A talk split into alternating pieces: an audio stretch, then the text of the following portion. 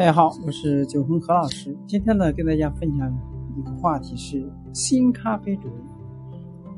现代咖啡呢，已不仅仅是一种饮品，而是一种文化符号，或者说是一种社会生活方式。另另外还有一种方式，就是说，咖啡呢是一种时尚元素。那新咖啡主义它主张的是什么呢？是有很多方面。下面呢，由我给大家。具体的分析一下，二世纪九十年代以来，随着最大咖啡消费国美国摆脱了持续十年的消费低迷期，全世界又掀起了又一股咖啡消费浪潮。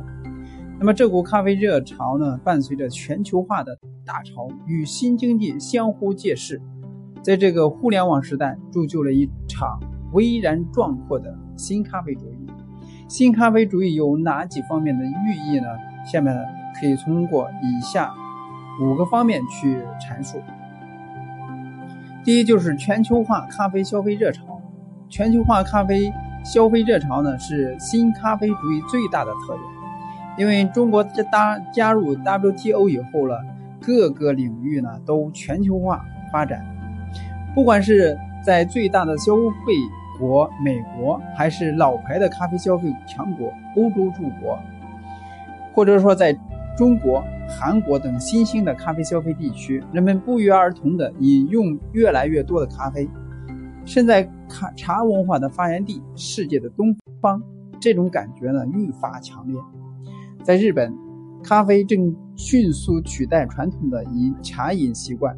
咖啡创造的就业岗位已经超过了日本全部就业岗位的百分之五，而且还在不断的增加。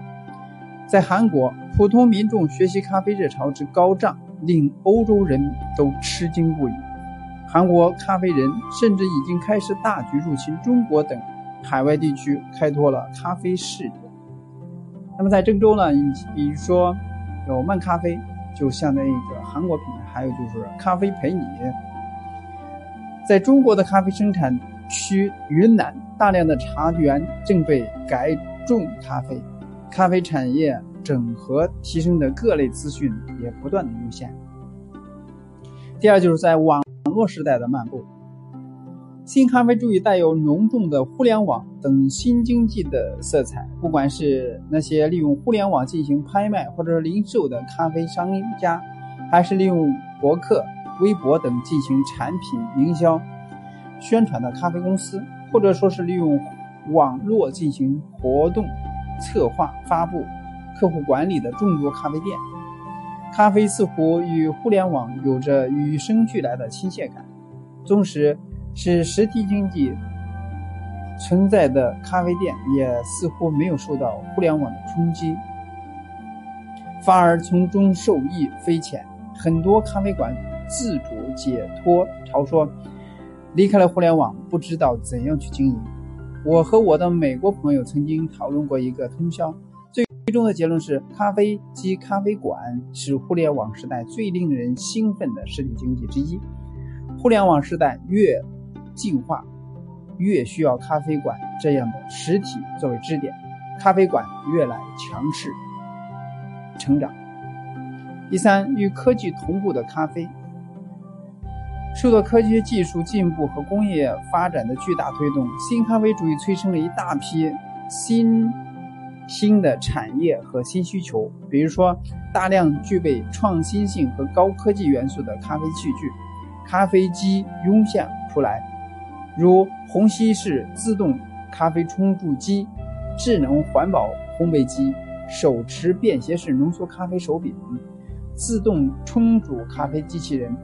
再如带有上网冲浪等功能的咖啡机，再如能够记忆饮用者口感、收集温度、湿度等外界信息，并不断调整萃取技术的咖啡机，这些呢，直接酝酿了一大批崭新的咖啡爱好者及设备器具发烧友。如果说有幸亲临一次国际咖啡展，便会被那些恢宏热烈的气势所。震撼！很多国际性咖啡展已经成为了全球化文化、经济、科技相融合的盛典。国外咖啡论坛曾经有过一次热烈讨论，来自世界各地的咖啡爱好者们悲哀地认为，如果说你是一位咖啡爱好者，又不幸成为了咖啡设备发烧友，那么就恭喜你，你已经离破产不远了。第四是健康、技术与品质。咖啡已经不再仅仅被视作提神饮品。一方面，咖啡的健康价值开始广受关注，低因咖啡持续升温，很多人将咖啡视作保健食品来享用，咖啡的地位得到大幅提升。另一方面呢，怎样获得更好的咖啡？如何品鉴咖啡？怎样更好的享用咖啡之美？人们也提出了越来越多、越来越严格的要求。咖啡技术流也因此孕育而生，精品咖啡运动如火如荼，咖啡品鉴师、品质师、咖啡烘焙师、咖啡杯测师、咖啡培训师等新兴职业应运而生，成为了聚光灯下的宠儿。全球生产供应咖啡品质也因此每年都在大幅提升。第五，咖啡馆文化的再次兴盛。咖啡馆文化的再次兴盛是新咖啡主义的重要体现之一。一方面，星巴克、卡诗加、第二杯等一大批连锁形式的咖啡店崛起并横扫全球，他们的成功和扩张也直接带动了全球化进程，促进了咖啡文化、咖啡馆文化的普及。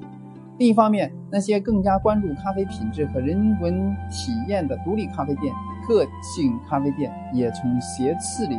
杀出，受到消费者的爱戴。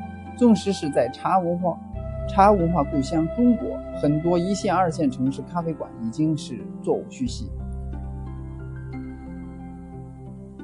新咖啡主义的精髓不局限于咖啡饮品本身，也不限于咖啡馆的有限空间，而是一种崭新的全球化文化，一种醇香、诱惑的生活方式。当人们端着咖啡，面露微笑的时候。咖啡与咖啡馆已经成为了一种工具，一项媒介，一处平台，一个容器，承载人类创造的一切信息与智慧。此外，二十世纪五十年代的北美率先兴起了咖啡 break，正在全球各地家庭、公司、茶水间、咖啡馆等各种场所愈发流行演绎，不断发酵成长。他们都意识到了要在繁忙工作。至于刻意的停下脚步，慢品生活，享受交流之乐，分享之趣，生活之美。新咖啡主义已经突破了咖啡仅仅限于饮品本身的一种含义，而且突破了各个领域，已经也是现代时代的一种标志、一种符号。当然，喝咖啡是一种生活方式。而做咖啡呢，也是一种享受。今天呢，就到这里，下次再见。